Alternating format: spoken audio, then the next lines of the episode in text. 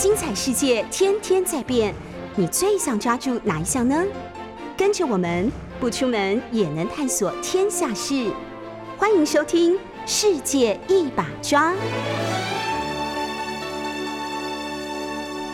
各位早安，谢谢各位收听，或者是透过 YouTube 收看我们的这个直播哈。呃，昨天上午我在台北的一个基金会叫台北论坛基金会，啊，等于是帮一点忙，那组织了一个论坛讨论会议，那是由中央研究院也是台大政治系的教授吴玉山老师。我请他来谈二零二二年美中关系的展望。他特别定一个副标题，是从台湾与乌克兰谈起。我担任这个论坛会议的主持人和语坛人。台北论坛基金会，呃，这个由各位一定非常熟悉的一位，就是舒淇教授，他。所主持的，他担任董事长。舒淇老师过去是国安会的秘书长，那个时候呢，他请我一起担任，就是这个国安会的咨询委员。那我跟他就一直非常熟，所以这段时间啊，我今年开始就到台北润坛基金会去帮一点忙。吴玉山老师昨天在许多的这个参与者和媒体面前哦，整个主讲。呃，比较大的历史观结构来看到现在正在东欧以及印太同时面临的这个挑战，而乌克兰和台湾都在这个两个线上、两个战略断层线上的关键啊，或者是说冲突的最前沿。他认为，他其实也从我们过去所熟悉的。呃，霸权兴衰，再加上地缘政治，啊，这两个结合在一起，其实大概我们在很多的这个讨论当中，我们也都提过，但它更为这个深入的啊，呈现一个整个历史的脉络跟这个地缘的啊这个架构。那不讲太早，十九世纪英国透过海权贸易。以及工业革命带来的科技啊，当然就掌控了世界的经济到整个海洋的秩序啊，也就是国这个所谓的国际安全秩序。然后呢，在它面临到就是来自于陆权啊的这个就是说接近陆权跟海权，也因为随着贸易或者是当时的殖民以及科技的这个发展。而茁壮的德意志帝国的这个挑战的时候呢，那个时候你就看到连续发生两次的这个大战，而英国结合美国，然后呢，以及更为内陆、更为陆权核心的苏联，哈，共同在打了这个一次大战、二次大战，对抗就是德国啊，德意志帝国到这个德国纳粹德国，当。二次大战结束之后，当然英国的这个军事、科技、经济的实力在战争之后这个衰退，美国就取而代之。所以二十世纪的时候，你就看到美国变成，当然这里面延续的一个就是都是央格鲁萨克逊了哈，因为你讲到海权的霸主的时候呢，大概都是央格鲁萨克逊啊的这个延续。美国取代英国成为世界的这个霸主之后呢，你就当然看到。也还是面临到，就是说来自于陆权的挑战，但这个时候陆权的挑战，过去比较接近海权海洋啊的这个陆地国家，从德国到法国呢，也就开始加入到了，就是说整个现有的这个秩序，哦，成为一个现状国家。那开始你面临到来自于苏联，所以那就是冷战，二十世纪的冷战。在这样子个脉络跟历史当中，吴玉山老师呢就介绍，到现在你看冷战结束了，可是当中国大陆崛起的时候呢，这是一个就是你看到呃同样面临对于美国霸权的这种就是说挑战。那之前一次大战到二次大战的时候呢，尤其是二次大战，在亚洲这边呢，同样也是来自于介于大陆跟海洋之间的这个日本的这个崛起呢，然后呢也要去改变现状，所以呢，由英国跟美国就跟更为内陆占据大陆的中国大陆呢，哦，那个时候是中华民国对抗就是日本，那这是二次大战的这个情况啊，以及在这个不管是在亚洲还是在欧洲的这个情况，他认为现在走向更内陆的核心，也就是中国大陆跟俄罗斯的这个结合呢，似乎已经变成一个就是挑战现有的海洋或者是近海海洋的这些国家的现有的经济跟安全秩序。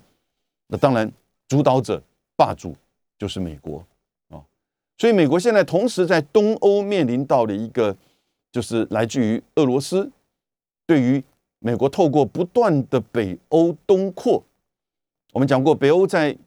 九零年代之后呢，有五次东扩，一九九九年到二零二零年，主要是前面的两次，一九九九年跟二零零四年，大部分的东欧国家，过去的华沙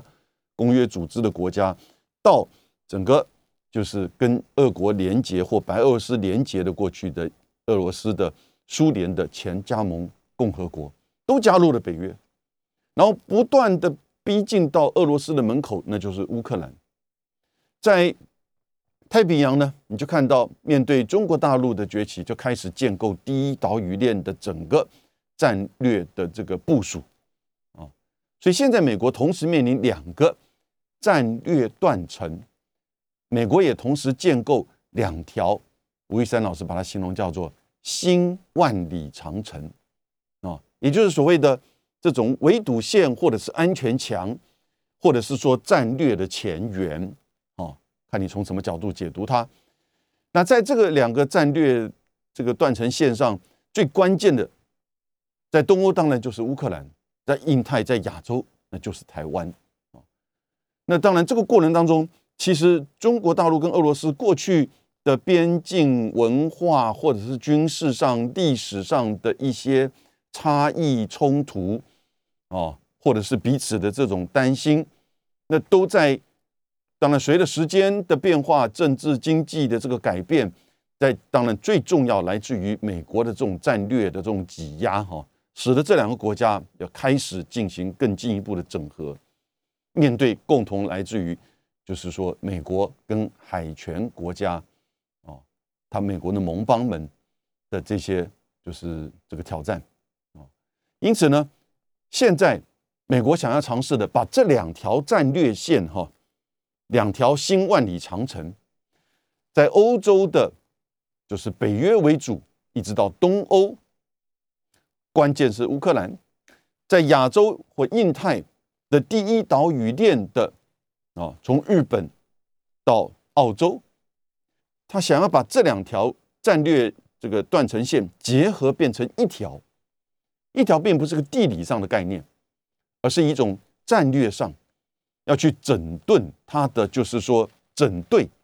整队就是说让他的盟邦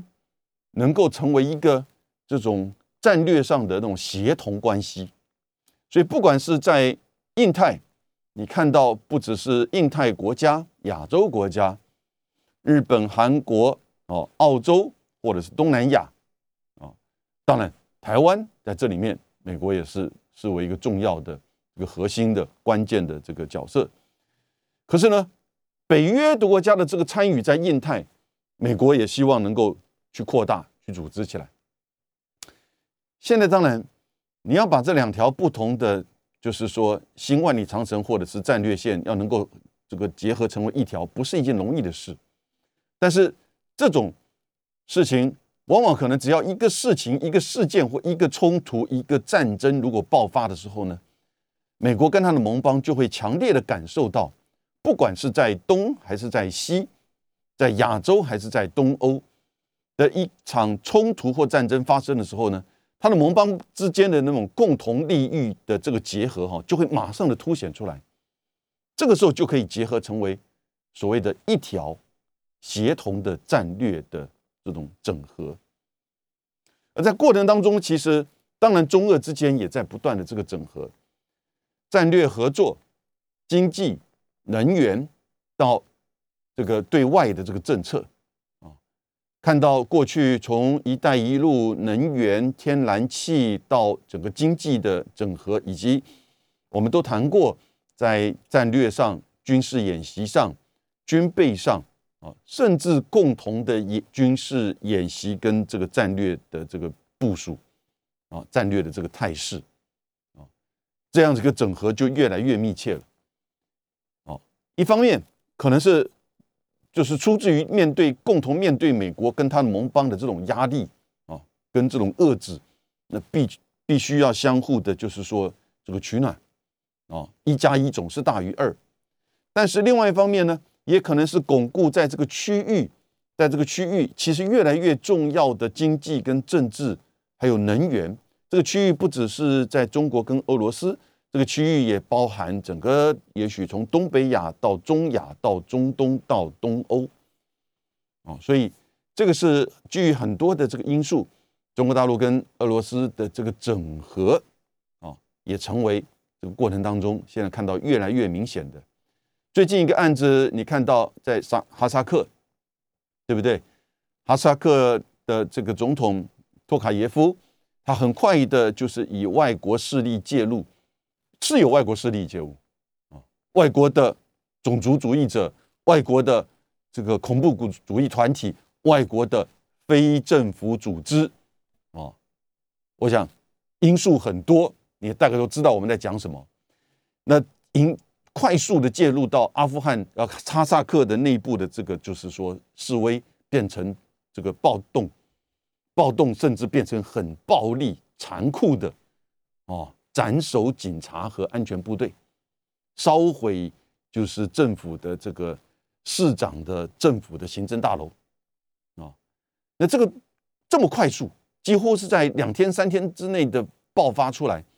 那一方面是哈哈萨克的军警的反应，另外一方面，他也依照就是说这个整个中亚地区的呃集体安全条约组织啊，俄罗斯跟其他国家的这个部队，主要是俄罗斯部队两千五百名进入到哈萨克，那这两天就要离开了，情势稳定，很快的，不管是普京还是习近平，很快的就是支持哈萨克啊的这个处理，避免这个动荡。变成就是说整个区域的这个危险，这就是说你看到这整个来自于海权，不管是它是透过军事，还是说透过于任何的团体或组织，那还是说呢是以经济或者是价值理念来去吸引，他要开始去改变，或者是去去这个动摇这个区域的稳定。你想想看，如果哈萨克发生大规模的扩大的话，不只说区域，光他自己本身在中亚、在中俄之间的这个样的一个角色跟地理位置，这个会改变很多的这个情势啊。所以，我们如果从谁比较会这个获利的话的角度来去思考的时候呢，或从比较大的地缘战略或者是历史的角度的时候呢，你就了解到它背后可能的因素。但是吴玉山老师提醒我们，就是说，这个乌克兰和台湾呢，就这么的相似的，在分别在这个西方东欧的这个战略断层，在东方亚洲的这个战略断层，分别背后来自于美国跟他的盟邦的海权国家的这个支持，对抗这个这个传统的陆权的啊俄罗斯和中国大陆。所以这样子的一个概念，我想他就提到，就现在的这个发展哈。当然，因为他是跟我协调说，哎，他来谈这个大历史跟大的这个地缘的这个概念，那我来补充。我觉得今年啊的就是中美之间的关系啊，可能会有几个重要的这个观察点，或者是说，呃，这个重要的这个变化会是什么？再讲一些吴玉山老师所提的。他提到，其实美国对于乌克兰跟对台湾呢，都没有任何明确的安全承诺，啊，没有任何明确的安全承诺，没有明确的支持乌克兰加入北约，只是到目前为止拒绝去否决乌克兰不，就是说这个拒绝接受乌克兰不得加入北约，只是强调北约的这个开放政策，但是没有承诺支持乌克兰加入北约。从川普到拜登到现在的整个美俄的谈判都没有，啊，北约国家也没有任何一个国家去承诺，去明确的表达支持乌克兰应该加入北约，啊，只不过是在这个美美俄的谈判过程当中，啊，马上他们这个这个第三回合在日这个维也纳欧安组织和俄罗斯谈判就要谈完了，啊，所以我们下礼拜就看到这三个谈判到底有什么结果，现在看起来。没有结果，啊，没有结果的情况之下，就变成一种双方放话，相互的这种贺主，相互的在 bluffing，啊，这是你看到很明显的一个这种就是游戏理论当中的这种所谓的这种 chicken game，啊，相互的这个对撞，可是背后一定有一些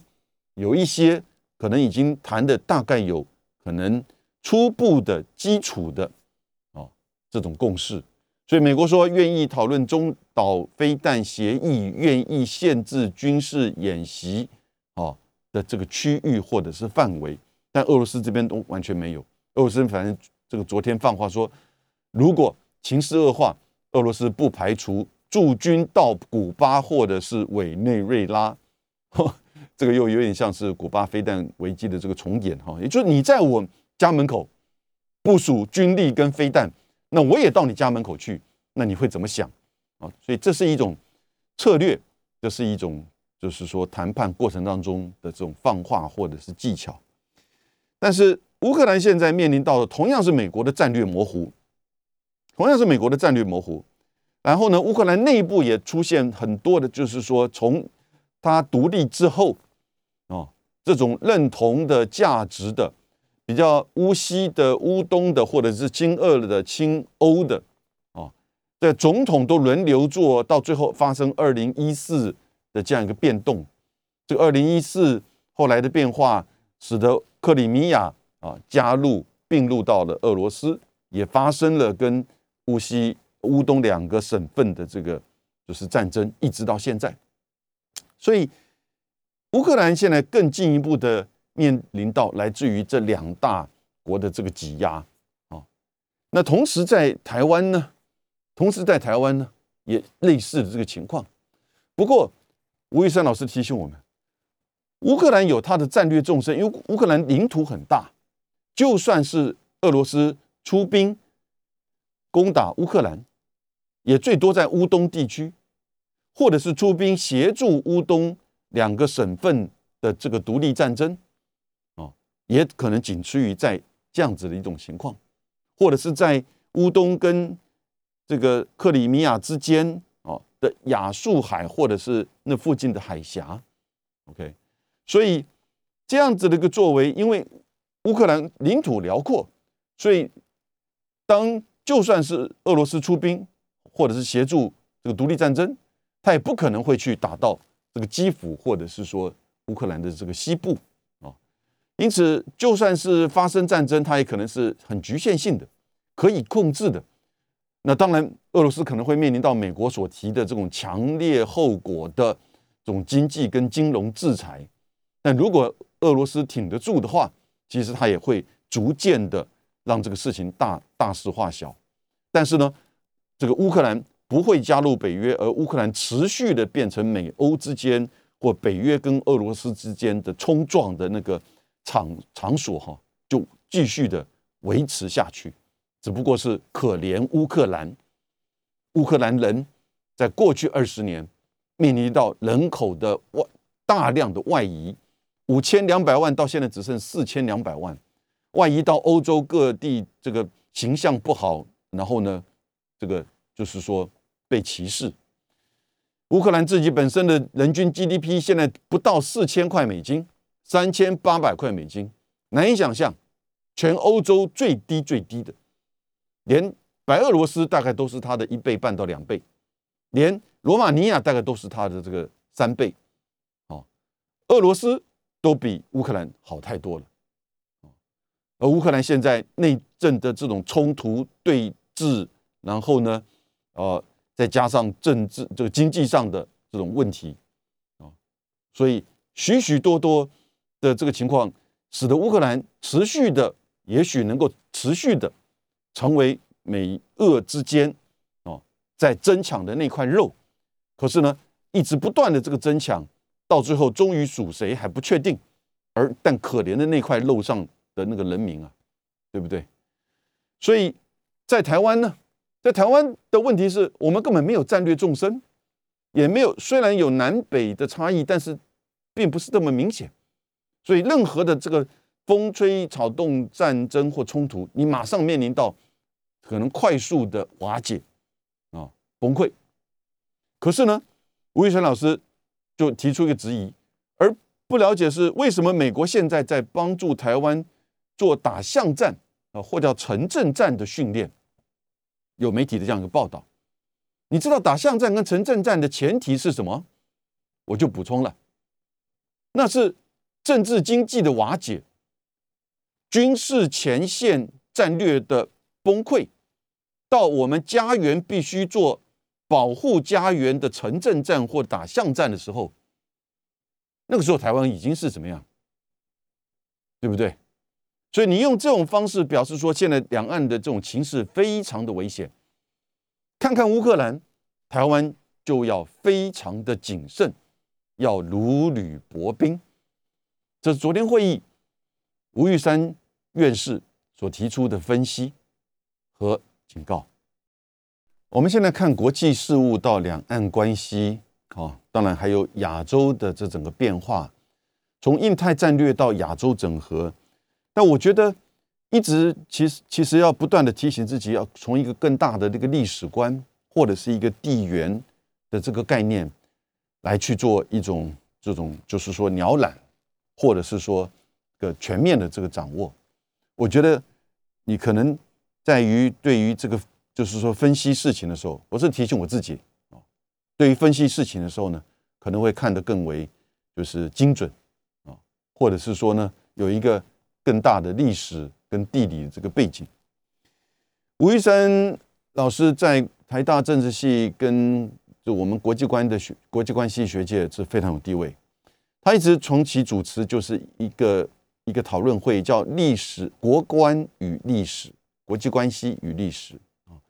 那这是一个很重要的，就是这个论坛啊。过去我也偶尔这个会参与。他昨天提出的这样子的一种分析，我觉得也蛮有趣味的啊，而且非常的正确，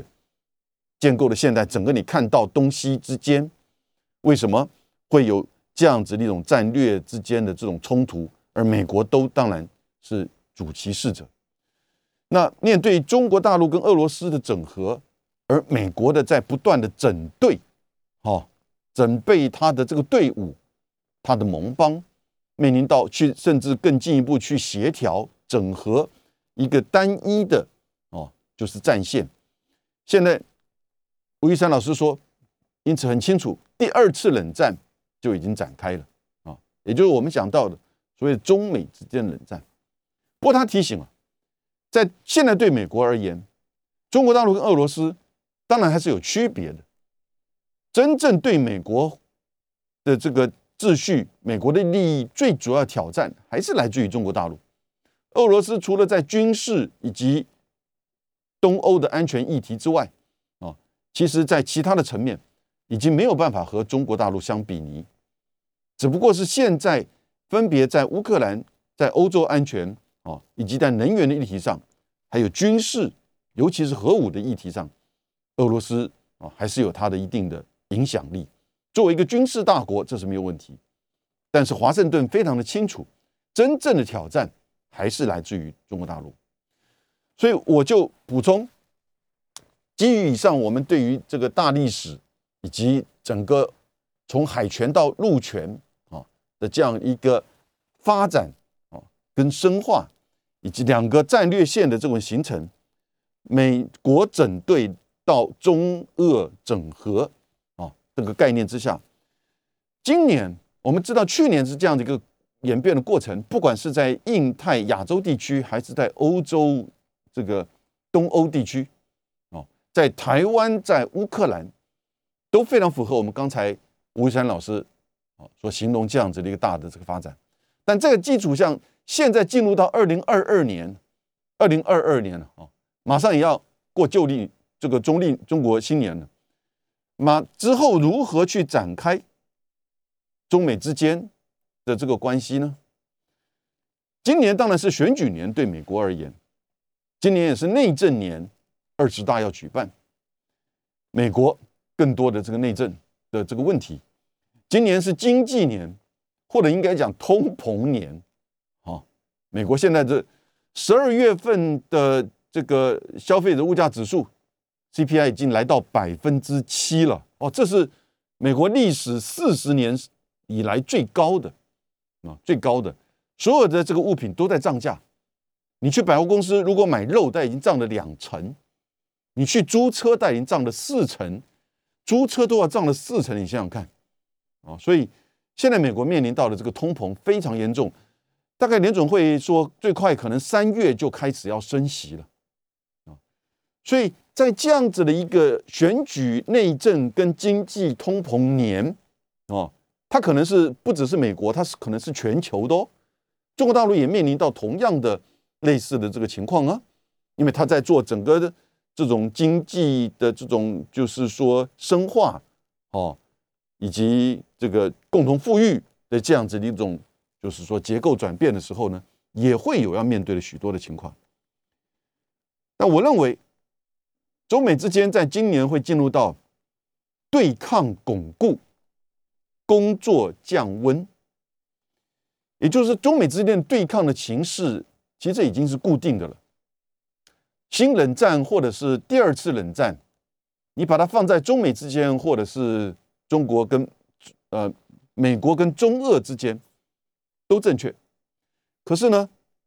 这种对抗的架构今年进入到巩固年。美国在去年外交上就是结合盟邦，从美日、美韩哦到 QUAD 四方安全对话，在军事上建构了一个七十年以来出现的 AUKUS 跟美日安保以及许多的军事演习，在意识形态上当然就提升整个民主人权或香港到新疆的议题作为中美对抗的，就是说。这种道德论述，但是呢，现在今年进入到叫巩固这个领域啊？为什么呢？我就举最简单，我在另外一个视频提过，美国的印太沙皇啊，也就是印太协事务协调官 Kirk Campbell 坎贝尔，他在就是这一两个礼拜连续做了两次演讲，一次在一月六号，一次在一月十号，就前几天，分别在华盛顿的卡内基。和平中心以及 CSIS 哦，他过去工作的地方做过两次演讲。他在卡耐基的时候就讲得很清楚，他说中国是修正国家，修正国家。这个了解国际国际关系理论就清楚，这是叫霸权移转的这种，就是说权力移转的这个理论过程当中啊，有两类国家对这个霸权而言，一个叫修正国家，一个叫现状国家。还有一种未知的，过去美国的交往理论就认为说，中国的发展或加入加加入 WTO 啊，让他从对这个未知，也就是他到底对于现有的国际秩序是支持还是要去修正的，哦，透过交往让他了解到支持现有的秩序符合他符合中国的利益，那中国会变成跟日本跟韩国一样现状国家，现状国家就是接受美国的领导。美国的霸权，修正国家就是不满这个霸权的秩序，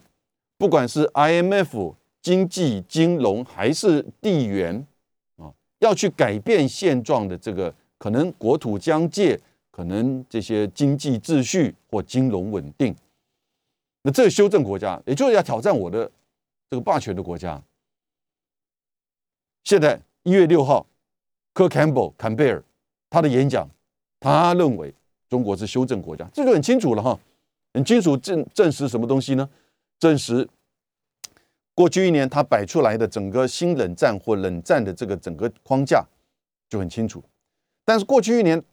美国也被批判，你的印太战略好像没有这个经济的这一块。那可是我们在去年十一月就听到美国的商务部雷蒙多不是说，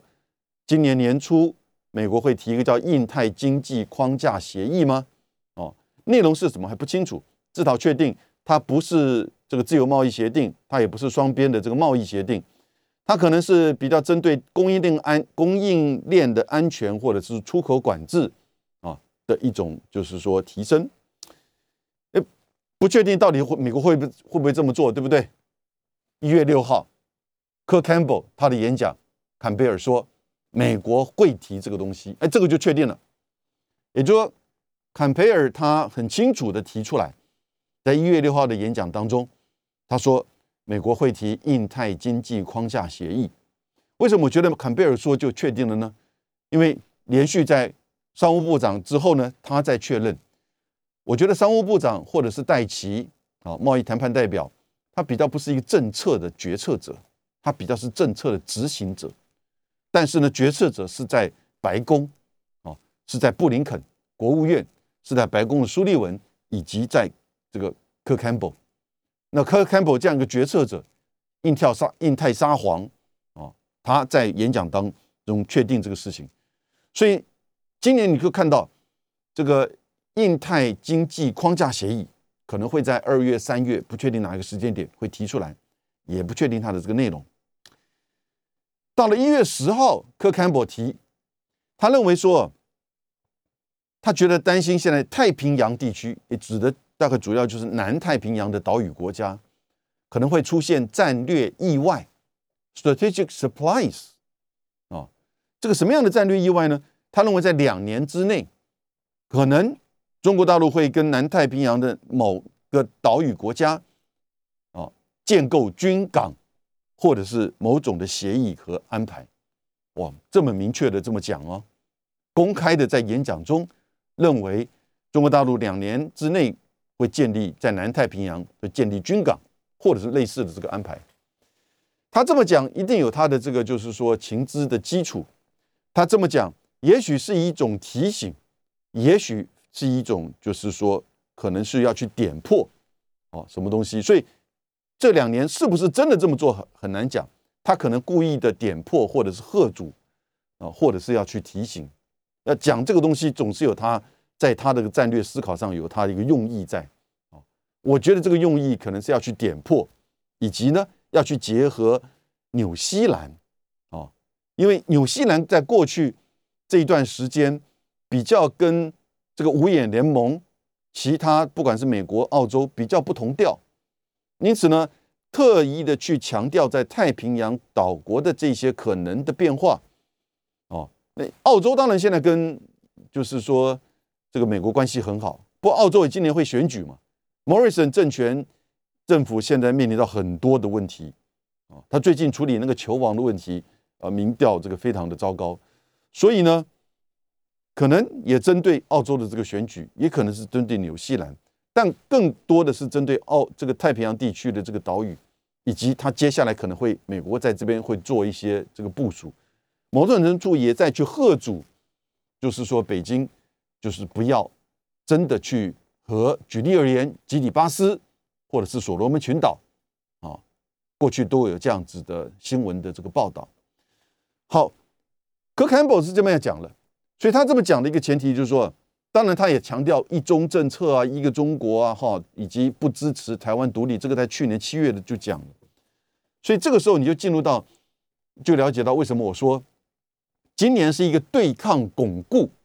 因为他要强化印太的经济战略这一块，这是巩固的。然后呢，呃，工作降温，工作降温就是我们上一次看到击败视讯会当中讲到的几个工作小组。如果这个工作小组能展开的话呢，或许有降温的效果。二零二二年，今年中美关系将会如何展开？我们大概前面谈了一些历史的、地缘的、架构的，还有美国官员的演讲啊的这种政策的铺陈。那我觉得接下来啊，今年上半年就有四个观察点。第一个。台湾会不会受邀参加环太平洋军事演习？第二个，中美是否会谈判降关税，或者是展开贸易谈判？第三个，习拜会视讯会当中提到的另外三个工作小组，气候、战略稳定和军事对话会不会展开？啊，第四个，印太经济框架协议提出来，什么时候提出来？它的内容是怎么样？我觉得这四个观察点在今年上半年哦，大概都会出现。第一个。台湾是否会参加环太平洋军事演习？这两天，台湾的外交部的消息是出来说，已经有在做类似的讨论，但我确认不确定哈，因为这个必须要来自于军方的，或者是这个国防部、美国的国防部，或者是台湾这边的这样的消息，我觉得比较明确啊。那因为美国去年年底通过的二零二二年的。国防授权法，也就是今年的整个国防预算七千七百七十亿美金，里面特别国会通过一个决议，说哦，建议国防部邀请台湾参与每两年举行一次的环太平洋军事演习，那个是在夏威夷附近举行，大概都超过十几、将近二十个国家，分别会派遣不同这个就是的战军舰啊参与。过去中国大陆事实上做过观察员啊，一年两年之后呢，啊就没有再参加了。美国会不会？美国的国防部行政部门会不会哦邀请台湾参加这一次的环太平洋军演？用什么样的这个方式？观察员呢？派军舰呢？还是说实际的这个参与演习呢？会不会更进一步在美国跟其他国家举行在西太平洋的？双边或多边的军事演习当中，也邀请台湾参加，这个就是更进一步。你看到，对于在第一岛屿链实际上的军事或者是海军啊的这种，就是说战略的这个整合，把台湾整合进去，那这个就是一个重要的这个观察点哈。第二个，中美之间会不会降关税，或者是进行贸易谈判？这个降关税已经讲了好久了，对不对？那现在平均大概是百分之十九点三，中国大陆进出口到美国的商品百分之六十会被科百分之十九点三平均这样子的一个税，科到现在已经超过一千亿美金的关税哦。但是呢，你看到中国大陆对美国的这个贸易还是持续稳定增加当中。啊，增加当中比例上当然被东南亚十个国家，还有呢欧盟给超越过去，美国已经成为只是中国大陆的第三大贸易伙伴。不过很接近，二零二零年的时候呢，东南亚是第一大贸易伙伴，占中国大陆整个出口的百分之十四啊进出口。那欧盟呢百分之十三点几点五左右，美国也是百分之十三，好，所以很接近。因此，中美之间贸易并没有因为这个一千亿美金十九点三的这个关税而有大幅的这个降下降啊。那这个贸易逆差是下下降了一些，但即使如此，中国大陆对美国的贸易逆贸易顺差啊，对美国是贸易逆差，美国是贸易逆差，中国大陆贸易顺差是三千一百亿美金，这是二零二零年，二零二一年的数字现在还没出来哈。但是在十月、十一月的时候，都已经超越三千一百亿美金了。所以你现在看到整个中美之间的贸易还是密不可分啊。虽然美国再怎么样去增加关税，或者是针对一些核心科技禁止出口给中国大陆一些实体清单上面的这个就是科技公司跟机构，现在预估大概超过六百个。可是呢，定挡不了这个全球化之下，在这种国际分工。啊，尽管再怎么样的供应链受到这，就是说各种因素的影响，中美的贸易还是这么的密切。要不要降关税？因为降关税对于现在已经非常严重的通膨是有帮助的，对不对？你至少从中国大陆进口在沃尔玛上面的这些商品呢，可能就会便宜一些嘛，因此呢，那个购买力就会出来，对不对？所以呢，你现在。在这个接近百已经百分之七的 CPI 的这种通膨的情况之下，啊，又要升息的情况之下，你怎么样去刺激消费？那当然降关税也就是这个降关，这个就是这个刺激关这个消费一个做法嘛，对不对？所以，但这个都是经济逻辑，这个都是贸易逻辑。可是呢，政治上不要忘记，今年是选举年，而昨天呢，美国的最高法院居然就判决一个案子，我们之前提过，美国的共和党的各州，还有就是一些这个这个企业跟团体，一直上诉到美国的最高法院。昨天案子有一个案子被判下来说，拜登在九月份要求一百个人以上的企业要强迫打疫苗，而且要接受检测，这个影响到大概有八千万人左右的这个就是这些受雇劳工。啊，很多企业不愿意接受，劳工不愿意接受，所以就一路的上诉到美国的最高法院，最高法院居然判拜登的这个政策违宪，哦。在这样子的一种疫情况，你知道现在美国每天这个疫情增加多少？应该已经超过一百三十万人了，一百三十万人哦！所以你不要认为说它都是轻症，因为现在第一个大部分都还是年轻人得，如果它扩散到年纪大的，这个轻症会不会变重症呢？很难讲，对不对？而且你得的这个不是的，它好像看起来有些人说是像感冒一样，但是有些人是很很痛苦的。所以呢，现在拜登的这个一百人以上的要求企业打疫苗，居然被最高法院否决，代表什么意思？因为最高法院它里面是六比三，共和党提名六个人，代表的美国民主党跟共和党这种政党的对峙、理念上的这种差异啊，已经没有办法。即使到最高法院，最后还是依照他被提名他的他的这个政治的这种颜色。来去做区隔，因此呢，当然拜登败诉了嘛，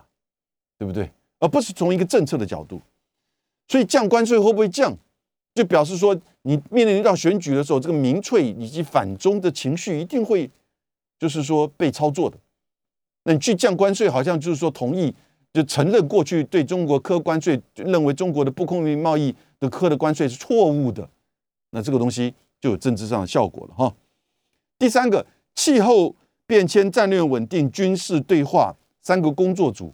如果展开的话呢，它可能会有我叫做工作降温。透过工作组的这个举办，中美之间的这个对抗啊，可以或许的得到一点缓和或者是降温。那我觉得气候变迁这个议题会展开，因为它是这个凯利哦、克里跟谢振华他们共同这个。促成的，而且是各自都符合这两个国家的这个最重要的就是利益啊。那第四个，也就是印太经济框架协议啊，刚才讲了，会不会提出来？我觉得现在会。柯坎伯一月六号的时候讲的很明确了，什么时候提出来？提出来内容是什么？内容会不会是啊？你台积电就从此不可以再卖就七纳米以上的个就是商品给任何。在中国大陆的列为实体清单的这些科技公司了，台湾政府会不会接受？台积电会不会接受？企业界怎么去面临这个这个挑战？这个印太经框经济框架协议，当美国提出来之后呢？我在认为，第一个，它一定是比较强制一点的、规范性的啊，针对零这个就是说供应链安全跟科技管制以及一些规范。第二个。他一定会透过说是说自愿的参与啊，但是呢，我觉得他会透过外交的压力，要求日本、韩国、台湾、新加坡，也许越南啊，还有菲律宾。当然，菲律宾也许并不重要，但这几个国家可能要参与到这个里面来。这个时候，对台湾、对台湾的这个半导体产业就会产生这个冲击。现在还不确定，确定的内容是什么？但我觉得。难道不应该现在就非常的谨慎的去做了解吗？我们将来应该采取怎么样的立场？这以上为各位分析，从吴玉山老师到我所补充的，也就是二零二。